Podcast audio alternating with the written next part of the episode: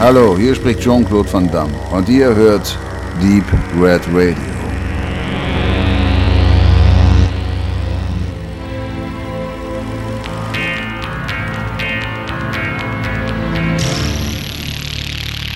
Hiermit begrüße ich euch recht herzlich nach der Sommerpause. Ich bin der Tobe und bringe euch den ersten Teil von Benedict Wilkins Special The Marine, Pathos, Patriotismus und Rache. The Marine als Zugpferd des neuen Action-B-Movie. Wie eben erwähnt ist das Special zweigeteilt. Im ersten Teil widmet sich Benedict Wilken ganz und gar dem B-Action-Franchise, das es mittlerweile auf ganze vier Teile brachte. Im zweiten Teil wiederum erfahrt ihr dann in einer etwas lockeren Runde einige Details zur Kooperation zwischen der Wrestling-Entertainment-Branche und Hollywood. Diese Talkrunde wird dann von Benedikt Wilken, Lunen und unserem Talkgast André Zimmermann bestritten.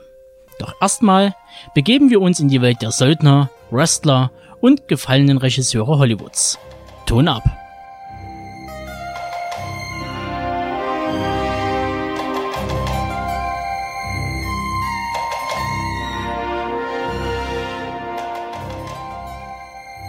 The Marine. Pathos, Patriotismus und Rache. The Marine als Zugpferd des neuen Action-B-Movie. Ein Text von Benedikt Wilken, gelesen von Felix Jansen. Das Wrestling entstand im 19. Jahrhundert und als offizielle Geburtsstunde kann der 18. Januar 1880 bezeichnet werden. Es ist der Tag, an dem der erste Titel bei einem Schaukampf dieser Art verliehen wurde. In seinem Verlauf weist das Wrestling starke Ähnlichkeiten zum Film auf. Zu Beginn waren beide Entertainment-Formate auf Jahrmärkten beheimatet und waren oft als stupides und innovationsloses Unterhaltungsmittel verschrien. Langsam und unter Anwendung von Marketingstrategien und Umgestaltung des Konzepts konnten sich Wrestling wie auch der Film einer breiteren Masse zugänglich machen. Das bewegte Bild konnte sich dabei weitaus schneller emanzipieren als testosterongeladene Prügeleien, die zunehmend an Technik und einer erzählerischen Kreativität gewannen der Film war bereits in den 1910ern etabliert. Das Interesse an Wrestling sollte erst in den 50ern anwachsen und hatte seinen Durchbruch in den 80er Jahren und wird seither in den großen Arenen weltweit von Millionen Fans gefeiert. Hauptsächlich in den USA, Mexiko und Japan. Auch hier wurde alles bunter, brutaler und es wurden Charaktere entwickelt, die wie Filmstars geputscht und vermarktet wurden. Athleten aus dem Bereich des Kampf- oder Kraftsports waren schon zeitig beliebte Gäste im Filmgeschäft in den 1950er Jahren wurde der schwedische Catcher Thor Johnson nach Edward D. Woods Plan 9 from Outer Space unverzichtbar für Monster und B-Filme. Zeitgleich glänzten die Muskeln des Bodybuilders Steve Reeves auf der Leinwand, vom Publikum am liebsten als Herkules gesehen. Ihm folgten später Arnold Schwarzenegger und Lou Ferrigno. In den frühen 70ern und den folgenden Jahrzehnten waren es aber hauptsächlich Sportler aus Karate, Kung Fu, Aikido oder anderen Varianten fernöstlicher Kampfkünste die in die Kinos Einzug hielten. Unzählige Helden wurden mit ihren Champion-Titeln in Trailern beworben, bis man vergessen hatte, dass sie vor ihrer Filmkarriere überhaupt etwas anderes gemacht hatten, als Filme zu drehen. Chuck Norris, Jean-Claude Van Damme, Don The Dragon Wilson, die Liste scheint endlos. Hin und wieder verirrten sich auch andere Sportler ins Schauspielfach. Wo Michael Jordans Auftritt in Space Jam augenzwinkern und selbstironisch war, bewegte sich der Footballspieler Howie Long in Firestorm an der Grenze zur Peinlichkeit. Nach Thor Johnson konnten erst wieder in den 80ern Wrestler ernsthafte Erfolge vor der Kamera feiern. Der kürzlich verstorbene Roddy Piper boxte sich durch eine Armada an billigen Actionstreifen. Herausragende Werke sind John Carpenters They Live und Hell Comes to Frogtown. Hulk Hogan präsentierte sich nach seinem Quasi-Cameo in Rocky 3 in verwandten Projekten.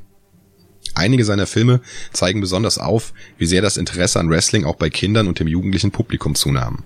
Mit Mr. Babysitter, Santa with Muscles oder Der Ritter aus dem All reicherte der blonde Koloss seine Vita mit Werken an, die an Albernheiten nicht zu überbieten waren. Der erfolgreichste Kollege dürfte unangefochten Dwayne Johnson sein, der mittlerweile sogar seinen Kampfnamen The Rock wegfallen lässt und neben Action auch Dramen und Komödien bedient, die ihre Witze nicht aus einer lächerlichen Darstellung seiner Figur zieht, wie es bei Hogan der Fall war. Wrestler gab es seither immer im Filmgeschäft, manche sogar stetig. Steve Austin steht seit den 90ern ebenfalls nicht nur im Ring, sondern war auch im TV oder Kino zu sehen. Jüngst sogar in eigenen Vehikeln. Er war ursprünglich auch für die Titelrolle in The Marine vorgesehen. 2006 startete World Wrestling Entertainment die Zusammenarbeit mit 20th Century Fox, um mit dem Kinofilm The Marine einen ihrer derzeitigen Topstars in einem anderen Unterhaltungsmedium zu etablieren: Joe Cena. Zu diesem Zeitpunkt ist er bereits sechs Jahre im Geschäft gewesen und war als einer der beliebtesten Akteure mehrfach hintereinander Titelträger. Noch bevor Sylvester Stallone versuchte, mit Expendables die 80er Jahre auf die Leinwand zurückzubringen was wiederum weitere Produzenten dazu inspirierte, auf diesen Zug mit aufzuspringen, leider mit wenig qualitativ zufriedenstellenden Ergebnissen, nahm sich The Marine dieses Anliegen an und verwirklichte es mit viel Charme. Auch wenn er ein paar Eigenschaften dieser Epoche zu sehr auf die Spitze trieb. Somit ist The Marine der Vorreiter auf die in den 2000ern losgetretene Welle des Retro-Action-Films. Dieser Umstand ist beim Betrachten des Produzententeams des ersten Streichs wenig verwunderlich. Natürlich steht Vince McMahon ganz vorne und als ausführender Produzent will er sein Imperium gut vermarktet sehen. Er ist der Unternehmer und der Vorsitzende der WWE. 1983 kaufte er die damalige WWF und promotete seine neue Firma zum Millionengeschäft durch einen neuen Lifestyle, der von Fast Food, Pop und Rockmusik sowie den Feindbildern des Kalten Krieges geprägt war Genau wie das Kino dieser Tage, das genau wie beim Wrestling auf möglichst künstlerische und realistische Weise Gewalt darstellte und das geschickt mit Entertainment-Elementen verband. An McMahons Seite der bereits 2011 verstorbene Joel Simon. Gerade mal 14 Filme begleitete er als Produzent. Ganz früh finden sich aber der Siegelstreifen Hard to Kill und später auch der erste X-Men in seinem Lebenslauf. Jonathan Winfrey arbeitete Anfang der 90er mit Don the Dragon Wilson zusammen. Neben diesen dreien ergänzten noch Einzeltäter oder Arbeitstiere wie Matt Carroll die Gruppe. Als Regisseur verpflichtete man einen Debütanten ohne Reputation, aber mit viel Energie. Neben Cena, dem Star und Mittelpunkt von The Marine, stellte man ihm Kelly Clarkson als Ehefrau zur Seite. Und den Widersacher gibt Robert Patrick. Er bekommt natürlich auch seine Retro-Gags in Bezug auf Terminator 2. Die Handlung ist in South Carolina angesetzt, gedreht wurde allerdings überwiegend in Australien. Gleich zum Start gönnt sich der Erstling die größte Peinlichkeit. In einer kitschigen und natürlich patriotischen Collage stellt man den in Uniform geschniegelten Marine in die Blue Box und lässt hinter ihm die bunten Schriftzüge flanieren, garniert mit einer schicken Fanfare. An dieser Stelle bekommt man schon ein wenig Angst. Erinnerungen an die Power Rangers werden wach. Diese missliche Einleitung muss man einfach übergehen. Ein inszenatorischer Fehlgriff. Auch wenn die gesitteten Wächter der hohen Kunst das ganze Werk als solches bezeichnen werden. Als erstes präsentiert man die Kampfkraft des titelgebenden Helden und er darf im Alleingang seine Kameraden aus einem feindlichen Wüstencamp befreien. In wenigen Minuten zerlegt er mit seinem gepflegten Waffenarsenal das gesamte Lager und lässt dabei Rambo 3 fast müde aussehen. Nach der erfolgreichen Bergung seiner Kollegen wird er jedoch aus dem Dienst entlassen, da er sich gegen den Befehl seiner Vorgesetzten in die Rettungsaktion gestürzt hatte. Zu Hause langweilt er sich als Wachmann in einem Bürogebäude, bis er auch hier rausfliegt da seine groben Kommunikationswege nicht ins Konzept seines Arbeitgebers passen. Er und seine Frau flüchten sich in einen Urlaub und fahren in die Berge. An einer Tankstelle kreuzt sich ihr Weg mit dem des Diamantendiebes Rome und seiner Truppe aus wild gemixten 80er-Jahre-Stereotypen. Rome markiert den Intellektuellen der Bande und ist auch ihr erzieherischer Vater. Seine Handlanger verstricken sich zu gerne in pubertäre Streitigkeiten, die einer elterlichen Fürsorge bedürfen. Das ist zuweilen schwierig, da die Wesenszüge der Lakaien zu oft ins Alberne oder Lächerliche driften. Genau das sollte aber vermutlich eine übertriebene Reminiszenz an das Buddy-Movie sein, nur dass hier die Gauner den witzigen Part übernehmen. Passende und unpassende Verweise auf Filmklassiker sind zu finden. Ein positives Beispiel ist das Thematisieren von Terminator in Bezug auf Robert Patrick. Fraglich hingegen ist dann wieder eine merkwürdige Überleitung zu Deliverance. Nachdem die Situation an der Tankstelle durch die hitzköpfigen Verbrecher eskaliert, zwei Polizisten erschossen werden und natürlich die Ausgabestelle für Erdölprodukte spektakulär explodiert, sieht sich Trent gezwungen, Rome zu verfolgen, da er seine Frau gekidnappt hat. Während der Ort des Geschehens in mehreren riesigen Feuerbällen sein Ende erlebt, befindet sich der Held inmitten dieses Infernos. Das überlebt er ohne einen Kratzer. Er scheint unzerstörbar und wird bis zum Finale, trotz reichlicher potenzieller Ursachen, keine Schramme abbekommen. An einem Marine prallen die Geschosse ab, könnte die Botschaft lauten. Hier zwinkert man mit beiden Augen, um der Logik ein Durchgehen zu lassen. Der Rest der Story bedarf keines Besuches beim Wahrsager. Triton jagt seinen Widersacher und wird ihn im feurigen Finale zur Strecke bringen und seine Frau retten. Geschlossen wird der Film mit einem halbgaren One-Liner, der sich auf die Ausgangssituation der Reise bezieht. Ein Klassiker. Und erneut ein Seitenhieb auf die hier zelebrierten 80er Jahre. Technisch kann The Marine überzeugen. Das Budget von circa 15 bis 25 Millionen Dollar wurde im wahrsten Sinne des Wortes verpulvert. Die Angaben zu den Kosten variieren stark. An Sympathie gewinnt das Werk, da alle Stunts real inszeniert wurden. Jedes zerberstene Gebäude oder im Flug detonierende Auto ist manuell gefilmt worden. Das kurze Making-of auf der deutschen DVD zeigt das ganz deutlich. Natürlich und unabdingbar wurde am Rechner nachbearbeitet, stellenweise auch sehr vereinnahmt, aber die Grundsubstanz ist echt. Das macht The Marine in seiner Budgetklasse zu etwas Besonderem und die Produzenten können zu Recht behaupten, dass es ein 80er Jahre Action Revival ist. Das Koppel Fox und WWE schickte John Cena nach The Marine mit höherem Aufwand ein zweites Mal ins Rennen und ließ dem von Hollywood gefallenen Bombastregisseur Rennie Harlin ans Werk. Harlin hatte nach Erfolgen wie Stück langsam 2 und Cliffhanger mit der Piratenbraut den größten finanziellen Flop bis dato verursacht. Der Film ist gut, aber bei 100 Millionen US-Dollar Kosten konnte er nur 11 wieder in die heimischen Kassen spülen. Das war sein Ende, Mitte der 90er Jahre. Mit dem neuen Cena 12 Rounds zeigte er jedoch, dass auch er an Atem verloren hatte. Die Handlung erinnerte sehr stark an Stirb langsam 3 und kommt auch nicht wirklich in Fahrt. Auch hier sollte eine Reihe entstehen. Ein zweiter Teil mit Randy Orton konnte aber das Unterhaltungspotenzial der Schwesterserie nicht erreichen und scheiterte. Eine dritte Runde für die zwölf Runden ist mit Dean Ambrosi bereits fertiggestellt und kommt noch 2015. Der zweite Einsatz des Marines sollte als einziger in der Reihe außerhalb der USA stattfinden. John DiBiase löst Cena ab und begibt sich als Joe Linwood in seinem Urlaub nach Thailand. Dort ist seine Freundin mit der Eröffnung einer Luxushotelanlage eines amerikanischen Multimillionärs beschäftigt. Als die Feierlichkeiten beginnen, stürmt eine Truppe von thailändischen Nationalisten das Areal und nimmt die Partygesellschaft als Geisel. Joe ist zur richtigen Zeit am richtigen Ort und beginnt den Feind zu dezimieren, um das Leben seiner Liebsten und das der Gäste zu retten. Mit deutlich weniger Budget vermarktete man die Reihe ab dem zweiten Teil im Heimkino. Nachdem die Kinoauswertung kein sehr glanzvolles Ende nahm, obwohl er seine Ausgaben deckte, aber keinen Gewinn einfuhr. Es gibt eindeutig weniger Großraumpyro und man stützt die Action auf Shootouts und Kämpfe Mann gegen Mann, beziehungsweise Mann gegen Männer. Merkwürdigerweise spielte das zuvor keine so einnehmende Rolle, obwohl es bei einem Wrestler-Vehikel zu erwarten gewesen wäre.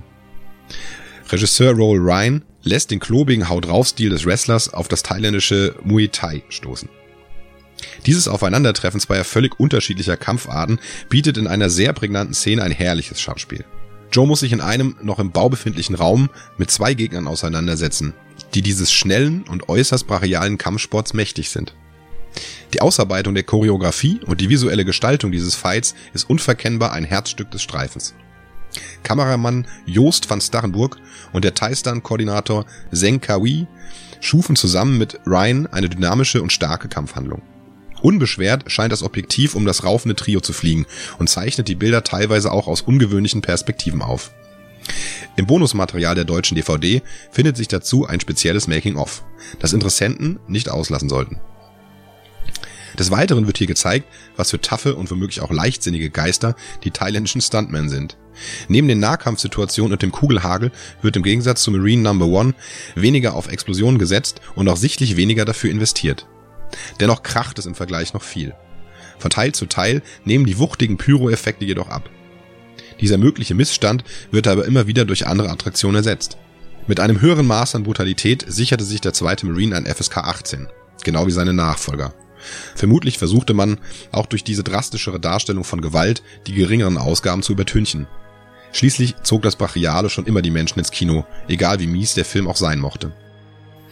Roll Ryan bescherte dem Franchise einen würdigen Fortschritt. Der prominente und genrebekannte Schauspieler Michael Rooker trat dem Soldaten dieses Mal nicht als Feind entgegen, sondern steht als Sidekick an seiner Seite. Michael Rooker gibt den pensionierten Ex-Militärkollegen mit Sprengstofferfahrung und einem Herz mit Streifen und Sternen, das der Marine aber erst wieder auftauen muss. In der Gesamtbetrachtung ist mit The Marine 2 ein B-Actioner kreiert worden, der nicht mit einem solide abgespeist werden kann. In der dritten Heldentat schickt die WWE Mike The Miss Messinnen ins Rennen. Zum ersten Mal ergänzte man den Film mit einem Zusatztitel The Marine 3 Homefront. Tatsächlich bediente man sich hier der Kleinstadt-Rächer-Thematik, die bereits im Produktionsjahr mit Jason Statham eine Handlung generierte und den Beinamen Homefront als alleinigen Titel trug. Walking Tall von 2004 steht ebenfalls Pate und ließ Miss Sinnons Mitarbeiter Dwayne Johnson in einer ähnlichen Situation handeln. In seinem Urlaub kehrt Sergeant Jack Carter in seine Heimat zurück. Zusammen mit seinen Schwestern möchte er eine ruhige Zeit verbringen. Die friedliche Geburtsstadt ist geblieben, aber er hat sich verändert, was zu einigen heiklen Konflikten mit Einwohnern und Familie führen wird. Er kann den Marine nicht wie einen Mantel ausziehen, doch bald wird der Ort jene Veränderung an ihm zu schätzen wissen.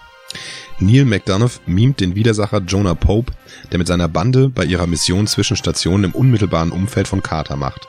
Er ist ein fanatischer Kritiker am ausbeuterischen Wirtschaftssystem der Vereinigten Staaten. Das ist prinzipiell nichts Schlechtes, aber er versucht seinen Willen mit Gewalt und Terror durchzusetzen. Sein geplanter Anschlag gerät ins Stolpern, als er bei einem Mord an einem Komplizen von Carters Schwester beobachtet wird. Sie ist nun die Geisel des aggressiven Gesellschaftskritikers und der Marine ist selbstverständlich entschlossen, seine Familie zu schützen und dem Gauner das Handwerk zu legen. In Kanada schoss man den Film in 20 Tagen. Zehn davon ging alleine für das Szenario auf einer alten, vergammelten Fähre drauf. Hier spielt sich ein Großteil des Geschehens ab und auch die meiste Action. Stilistisch versuchte man Elemente eines First-Person-Shooter zu implementieren. Das hätte man öfter anwenden sollen, denn innerhalb der Stunt-Szenen funktioniert das sehr gut und bringt Geschwindigkeit in den Ablauf. Man prahlt 10.000 Schuss an einem Drehtag abgefeuert zu haben und dass dies wohl ein Rekord sei. Selbst wenn es so wäre, im vierten Teil sollte das auf jeden Fall übertroffen werden. Der große Krach beginnt in Miss Simmons erstem Auftritt in der zweiten Hälfte. Am Anfang steht die Einführung der Charaktere im Vordergrund und kein Vertreter der Serie nimmt das so ernst wie dieser. Leider ist dieser Versuch ein scheiterndes Unterfangen, denn wirklich interessant wird es erst, wenn der sportliche Teil beginnt. Schusswechsel und Fights wechseln sich ab und verdienen Applaus. Man konzentrierte sich auf die Kampfkraft von The Miss und choreografierte sehenswerte Action kombiniert mit realen Pyro-Effekten. Allgemein zeigen die vier Marines manch zeitgenössischen Kinoblockbustern, dass es nicht auf das verfügbare Geld ankommt, sondern auf das Talent eines guten Actionfilms zu dirigieren. Hätte man beispielsweise Roll Ryan oder William Kaufmanns Expendables 2 und 3 oder Olympus Has Fallen in die Hände gegeben, dann wären das wahrscheinlich auch sehenswerte Ereignisse geworden. Die Produzenten von High-Budget-Werken dieser Art sollten sich endlich trauen, die Macher aus der zweiten Reihe in die erste zu beordern. Den Versuch wäre es wert. Für den Folgefilm The Marine 4 Moving Target führte man keinen neuen Charakter ein, sondern besann sich wieder auf The Miss. Nach dem Trouble bei ihm zu Hause trat er nach einem letzten Einsatz in Afghanistan aus dem Militärdienst aus. Bei einer privaten Security-Firma findet er einen Platz und sein erster Arbeitstag ist der Start für diese Fortsetzung. In den amerikanischen Rockies ist er Teil eines Squads, das einen Whistleblower vor Attentätern beschützen soll.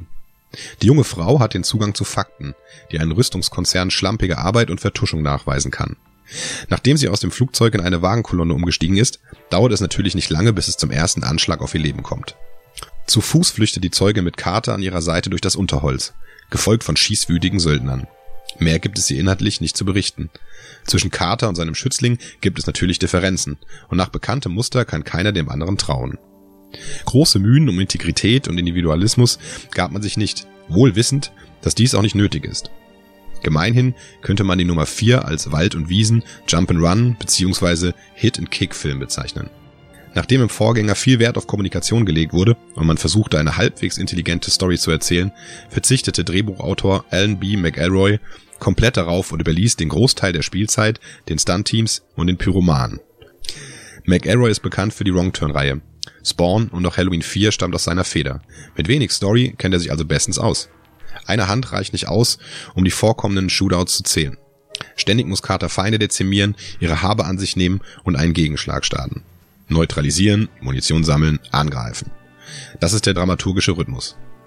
Was hier an Munition verschossen wird, erreicht gefühlt neue Dimensionen. Neben der Anwendung zahlreicher verschiedener Schusswaffen darf The Miss erneut zeigen, was er im Ring gelernt hat. Besonders im finalen Battle hat man sich größte Mühe für die Gestaltung der Kämpfe gegeben. Durch die Beweglichkeit und Geschwindigkeit der Bilder entsteht ein ähnlicher Effekt wie im zweiten Marine. Und allein durch die Kinematografie wird die Spannung aufgebaut, die inhaltlich fehlt. Hinzu kommt, dass man mit British Columbia in Kanada wieder eine sehenswerte Kulisse gefunden hat, die ihren ganz eigenen Charme entfaltet. Durch die Weiten der Wildnis entsteht ein Rambo-Gefühl, ohne inhaltlich Bezug zu nehmen, sondern rein optisch und doch, im Vergleich zu John Cenas Trip, kann man hier klar erkennen, wie sehr das Projekt abgespeckt wurde. Aber genau das ist es, was bei Marine eine positive Entwicklung herbeigeführt hat. So sehr man die Handlungen der Filme auch angreifen oder verspotten kann, handwerklich sind sie alle auf hohem Niveau, egal wie niedrig die Budgets mit der Zeit auch wurden. Obgleich die Reihe vom Prinzip her auf der gleichen Stufe steht wie die öden Post-2000er Streifen von Steven Seagal, Wesley Snipes oder Van Damme, so unterscheiden sie sich deutlich im Punkt Qualität. Das bekannte Gesicht spielt dieses Mal Paul McGillion, der seine Bekanntheit maßgeblich durch seine Rolle des Dr. Carson Beckett in Stargate Atlantis nährt. Er gibt allerdings keinen der Gegner, sondern einen Detektiv. Als einen der Widersacher setzte WWE eine ihrer schlagwertigen Damen ein. The Miss bekommt es demnach auch mit seiner weiblichen Kollegin Summer Rae zu tun. Alles in allem fallen die vier Marine-Filme überraschenderweise wenig patriotisch aus. In Hinsicht auf die Glorifizierung des US-Staatsapparates. Nur Teil 3 und 4 haben politische Themen, wobei es bei Homefront am deutlichsten ist. Abgesehen davon, dass der amerikanische Soldat als perfekte Waffe beworben wird und der Marine als bestes Produkt der US Army zelebriert wird, konzentriert sich das Franchise wenig auf Politik und wenn, dann oberflächlich und nur um verschiedene Charaktere zu thematisieren. Beispielsweise die thailändischen Nationalisten in Teil 2 und die finanzpolitische Einstellung der Antagonisten im dritten Part. Seit 2006 ist im ungefähren Abstand von drei Jahren ein Marine-Film erschienen und gerne darf es weitere Teile geben. Schließlich kann diese Actionreihe als Zugpferd des neuen B-Movie bezeichnet werden. Fest steht, dass verwandte Produktionen zu billig wirken, weil zu viel für ein überschaubares Budget erreicht werden möchte. Bessere Beispiele waren bislang die aktuelleren Universal Soldiers, The Man with the Iron Fist 2 oder sogar die SWAT-Fortsetzung zum Kinofilm konnte für sich selbst stehen. Dass der Marine so positiv ausfällt, ist aber nichts, womit WWE hausieren gehen kann. Denn die parallel laufende Reihe 12 Rounds mit ihren bisherigen drei Erscheinungen ist keinesfalls auch nur annähernd vergleichbar und fällt eher negativ auf. Was ist also das Geheimnis? Vermutlich liegt es darin, dass jeder Film ein wenig anders ist. Es wird nicht jedes Mal nach demselben Schema ein Zettel abgearbeitet. Die verschiedenen Figuren erleben unterschiedliche Abenteuer. Siegel erlebt seit gefühlten 15 Jahren in jedem Film das Gleiche. Sicher ist von Beginn an jedem klar, dass der Held am Ende überleben wird und der Feind besiegt wird. Die Gerechtigkeit ist wiederhergestellt und alle können zufrieden nach Hause gehen, ohne ein Trauma davon zu tragen oder einen Verlust erlitten zu haben. Das ist in den letzten 30 Jahren im Genre weitestgehend gleich geblieben. Eines ist aber unbestreitbar. Der Charme ging in den letzten Jahren verloren und auch eine Armada an bekannten Gesichtern aus vergangenen Zeiten sind kein Garant für ein starkes Konzept. Canon produzierte für wenige Millionen am Fließband handwerklich einwandfreie Ware. Mit den damaligen finanziellen Mitteln, selbst wenn man sie dem Werteverfall entsprechend anpassen würde, könnte heute vermutlich niemand mehr das Niveau der 80er oder 90er Jahre erreichen. Dafür kann es viele Gründe geben. Letztlich ist es aber ganz einfach. Die Zeiten haben sich geändert und auch die Ansprüche an einen inhaltlich belanglosen, aber feurigen Unterhaltungsfilm. Die Liebe scheint den Verantwortlichen verloren gegangen zu sein. Es gibt sie aber noch.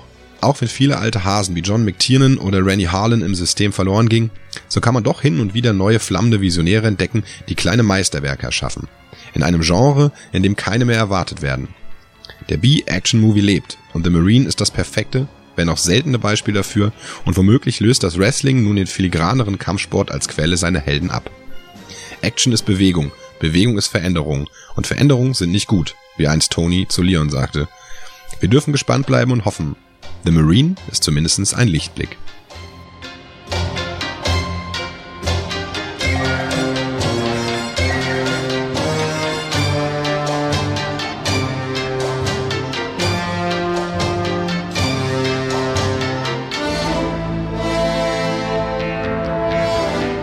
Und damit schließe ich den ersten Teil des Marine Specials. Verantwortlich für dieses ist Benedikt Wilgen, Gelesen hat Felix Jansen und durch die Sendung führte euch Tobias Kloppich. Also, haltet die Augen und Ohren offen, wenn wir demnächst den zweiten Teil von The Marine Pathos, Patriotismus und Rache vorstellen. Und bis dahin wünsche ich euch eine cineastische Woche und zum Schluss gibt es noch das DA-Outro mit allen wichtigen Infos.